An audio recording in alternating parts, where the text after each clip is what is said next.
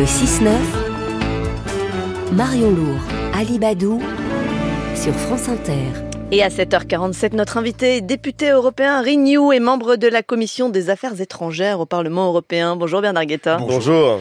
Les États-Unis ont frappé avec succès, c'est ce que dit la Maison-Blanche, des forces d'élite iraniennes et des groupes pro-iraniens en Irak et en Syrie. 30 minutes de frappe, 7 sites différents, présentés comme des représailles après que trois militaires américains ont été tués en Jordanie dimanche dernier. Vous, qui travaillait sur les affaires étrangères à, Bruxelles. Quel regard vous portez sur ces frappes? Ben, vous savez, Ce qui me frappe, c'est que les États-Unis n'ont pas voulu, ni de près ni de loin, toucher le territoire iranien. Alors il était évident que après euh, les ça trois vous morts, ça vous étonne? Ça veut pas dire la même chose? Justement, je me demande. Bah écoutez, oui, c'est qui me frappe. C'est la chose la plus importante dans cette nouvelle. Euh, parce que euh, les Américains ne veulent pas se laisser entraîner dans un engrenage, dans l'engrenage d'une confrontation directe avec l'Iran qui serait évidemment euh, un embrasement régional. Et d'un autre côté, ils ne pouvaient pas ne pas réagir aux provocations constantes, constantes et de plus en plus graves de ce qu'on appelle les proxies de l'Iran, c'est-à-dire on pourrait dire les sous-traitants de l'Iran dans, dans la région. Donc, bah oui, on s'attendait, il l'avait annoncé d'ailleurs, à ce qu'il riposte, à ce qu'il riposte assez massivement. C'est assez massif ce qui s'est passé cette nuit, mais encore une fois, pas un pétard sur l'Iran. Mmh, L'Irak dénonce une violation de sa souveraineté. Washington répond. Ah, ah, vous savez, on s'arrête là. L'Iran dénonce une violation de sa souveraineté. L'Irak. Mais l'Irak. Ah, l'Irak. Pardon. Oui, c'est l'Irak. Et, et Washington répond que l'Irak était prévenu. Et l'Europe, elle dit quoi? Mais l'Europe, D'abord, c'est qui l'Europe en l'occurrence? C'est le Conseil européen, c'est-à-dire les chefs d'État et de gouvernement. Ah, les députés? Écoutez, attendez, on verra ça lundi. Mais euh, je pense pas que nous ayons grand-chose à dire sur ce fait en lui-même. Il est normal que les États-Unis réagissent. Ils ont dosé leur réaction. Hmm. Et Joe Biden, président des États-Unis, qui dit que les opérations vont se poursuivre. Vous dites avec justesse qu'ils n'ont pas frappé directement l'Iran. Est-ce que malgré tout, vous qui êtes spécialiste des affaires étrangères, vous, craignez une escalade? Écoutez, ni l'Iran euh, ni les États-Unis euh, ne la souhaitent.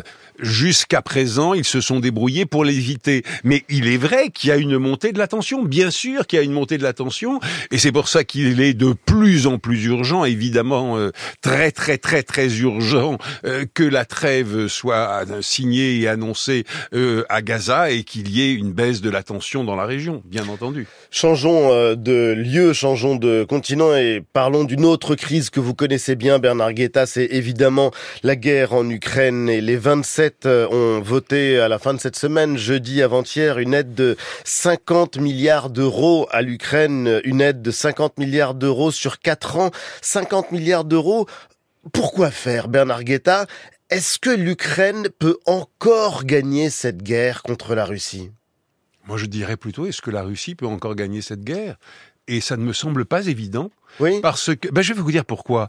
Euh, la Russie a, a, réussi à construire trois lignes de défense extrêmement solides parce que les Occidentaux, et je le leur reproche, et le, pratiquement tout le Parlement européen le leur reproche, à nos capitales européennes et aux États-Unis et à la Grande-Bretagne d'ailleurs, n'ont pas livré les armes qui auraient permis à l'Ukraine au moment du recul de la débandade en vérité des armées de M. Poutine, eh bien, de repousser ces armées jusqu'à la frontière. Comment l'expliquez-vous Puisque, par exemple, les Nord-Coréens, eux, ont tenu leurs promesses, ont livré les obus qu'ils avaient euh, décidé d'envoyer en Russie. Pourquoi est-ce que l'ensemble des 27 n'ont pas réussi Mais des 27 et des États-Unis. Et des États-Unis n'ont pas réussi à arriver même au tiers des munitions qu'ils devaient livrer à l'Ukraine. Confondons pas tout. Confondons pas tout. Parce qu'en vérité, dans la première année, euh, il y a eu presque une panique qui n'a jamais été exprimée naturellement, mais il y a eu une panique au fond des cerveaux reptiliens des dirigeants occidentaux qui se dit mais enfin vraiment ces Ukrainiens c'est incroyable effectivement ça l'était viennent d'infliger une déculottée incroyable aux Russes. Si on leur donne des armes qui leur permettraient réellement de repousser la Russie, est-ce qu'ils ne vont pas perdre la tête, s'enivrer, vouloir pousser jusqu'à Moscou, provoquer la Russie, etc., etc. Et donc, on a retenu le soutien. D'accord. Bon, on l'a pas arrêté. Non, on l'a retenu. On l'a dosé. Tellement dosé que les troupes russes ont pu stabiliser le front, construire ses défenses, et c'est là qu'il y a eu l'échec de la fameuse offensive, euh, de la fameuse offensive ukrainienne. Mais d'un autre côté, est-ce que les Russes ont avancé d'un millimètre? Oui, précisément, ils ont avancé d'un millimètre, reculé de deux, réavancé de trois. Bref, euh, euh, ils n'arrivent pas à faire quoi que ce soit. Alors moi, je ne vois pas du tout ni de défaite ukrainienne, ni de victoire russe, absolument Mais il y a eu des images spectaculaires, vous les avez vues, celle d'hier en mer Noire, victoire militaire et psychologique avec ce navire russe l'Ivanovets coulé par les Ukrainiens. C'est ce qu'on oublie trop souvent, effectivement. Les Ukrainiens, à défaut d'avoir pu ébranler les trois lignes de défense terrestre de la Russie, eh bien écoutez, ébranlent sérieusement la Russie en mer Noire et en Crimée. Pour revenir à cette aide de 50 milliards d'euros qui a été débloquée finalement. Il a fallu euh, passer, dépasser euh, l'opposition euh, du Premier ministre hongrois, Viktor Orban. Concrètement, qu'est-ce qui lui a été offert en contrepartie de son soutien? Il lui a été rien offert du tout et ce qui me frappe, c'est pas du tout la Hongrie. plutôt Monsieur Orban dans l'affaire. Dans l'affaire, Monsieur Orban, évidemment qu'il allait céder parce qu'il représente la moitié d'un pays de moins de 10 millions d'habitants contre 26 pays de l'Union européenne. Lui, ce qu'il dit, c'est qu'il a reçu des garanties que les fonds hongrois gelés par l'Union européenne n'iraient pas à l'Ukraine. Je vous en supplie. Arrêtons je le cite. Arrête, oui, je sais, je sais, j'ai lu. Arrêtons ces bêtises, on s'en fiche complètement. Ce qui est important, vraiment capital, dans la journée de jeudi, c'est que euh, il y a eu une coïncidence. Là, c'est une coïncidence. Sur le fond, sur le fond, il y a eu un glissement historique, véritablement de dimension historique.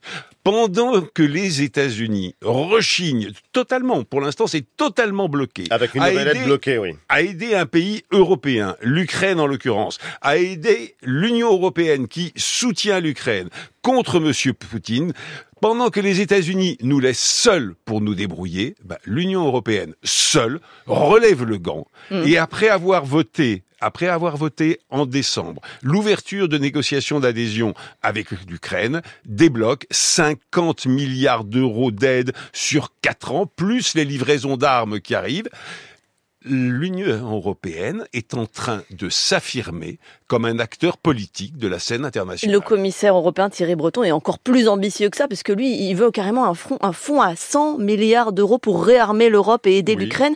Vous y êtes favorable, vous, en ah, tant totalement. Que député? Non, mais non seulement j'y suis favorable, ce qui n'a pas grande importance, mais l'ensemble du Parlement, enfin, l'écrasante majorité du Parlement européen y est favorable, et beaucoup des capitales européennes le sont, sont en train de le tenir. Vous savez, il se passe des choses très très importantes en ce moment en, dans l'Union européenne qu'on ne voit pas assez. Entre États, à la Commission ou au Parlement? Alors écoutez, au Parlement, je vous le disais, c'est très très net. À la Commission, oui, la Commission est en train de d'y aller. Et au Conseil européen, c'est-à-dire parmi les États, regardez la force avec laquelle les 26 et demi ont dit à Monsieur Orban, maintenant, ça suffit. Deux heures de discussion. Deux heures de discussion. Et Donald Tusk, le premier ministre polonais, a dit, il n'y a pas en Europe une fatigue de l'Ukraine, il y a une fatigue d'Orban. Pomme, c'est tombé comme ça. Au début de la réunion. miel à vos oreilles. Ah, c'était un flot de miel. Passons à, un autre sujet, Bernard Guetta, qui est aussi l'actualité, puisque c'est les blocages d'agriculteurs en France qui sont en train de se lever, avec de nombreuses annonces de l'exécutif français et certaines qui concernent directement l'Europe.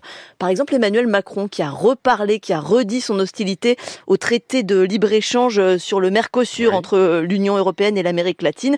Il était déjà dans une mauvaise passe, ce traité. Il n'a jamais été formellement signé, encore moins ratifié. Il est mort-né, ce traité de Mercosur la fin? Non, la fin non, faut pas dire ça. Euh, mais il faudra le re-renégocier, le, le, remettre sur comment dire sur l'ouvrage. Sur, le métier. Sur le métier, voilà. Remettre l'ouvrage sur le métier parce que euh, dans sa forme actuelle, il est tout à fait insatisfaisant. Vous savez, depuis que je suis au Parlement européen, c'est-à-dire depuis maintenant bah, presque cinq, presque cinq ans, Ali, euh, je vois dans mon propre groupe politique, le groupe Renew, la délégation française, c'est-à-dire les élus français, s'écharper avec les élus espagnols, parce que les Espagnols sont évidemment des défenseurs, mais acharnés de la signature du traité Mercosur. Pour exporter bah évidemment, pour exporter. Et puis c'est les liens, évidemment, de l'Espagne avec le continent latino-américain hispanophone, évidemment. Bon, et d'un autre côté, les Français disent non, non, non, non, tant qu'il n'y a pas les clauses miroirs, tant qu'il n'y a pas, tant qu'il n'y a pas, tant qu'il n'y a pas, on ne signe pas. Ça veut dire on joue avec les mêmes règles que les autres. On joue avec les mêmes règles, exactement. Bernard Guetta, il y a ce paradoxe que j'aimerais que vous euh, abordiez. On a vécu ces derniers jours avec la crise agricole, avec euh, des tracteurs qui sont allés jusqu'au cœur de Bruxelles devant les instances euh, européennes, des agriculteurs qui dénonçaient la PAC et de l'autre des chefs d'État, et je pense notamment à Emmanuel Emmanuel Macron, mais il n'était pas seul, qui disent que il n'y a d'agriculture européenne aujourd'hui que grâce à l'Europe, que grâce à cette politique et la politique la plus intégrée de l'Union, à savoir la PAC. Qui a raison? Bah, les deux sont vrais. Les deux sont vrais. Et c'est pas pour vous faire une réponse de Normand. Les deux sont vrais parce que sans la politique agricole commune, bah écoutez, franchement, l'agriculture européenne, les agricultures européennes et spécifiquement françaises ne seraient pas en aussi bonne forme qu'aujourd'hui parce que malgré tout, elles sont en très bonne forme. Et d'un autre côté, on peut discuter les, les mesures précises prises dans le cadre de cette politique agricole commune et, souhaiter qu'elle évolue sur bien des points importants, mmh. bien entendu. Mais écoutez, euh, quand on a comment dire, un effort commun aussi important que celui-là, ben, naturellement, premièrement, que la politique fait des heureux et des malheureux, et deuxièmement, bien entendu, qu'il faut discuter cette politique. Bernard Guetta, député européen Renew, membre de la Commission des Affaires étrangères au Parlement européen. Et agricole, désormais. Et agricole. Et candidat à sa réélection? Je suis candidat à la candidature. Maintenant, le reste, on verra. C'est pas moi qui décide. Merci à vous, Bernard Guetta, d'être venu sur France Inter.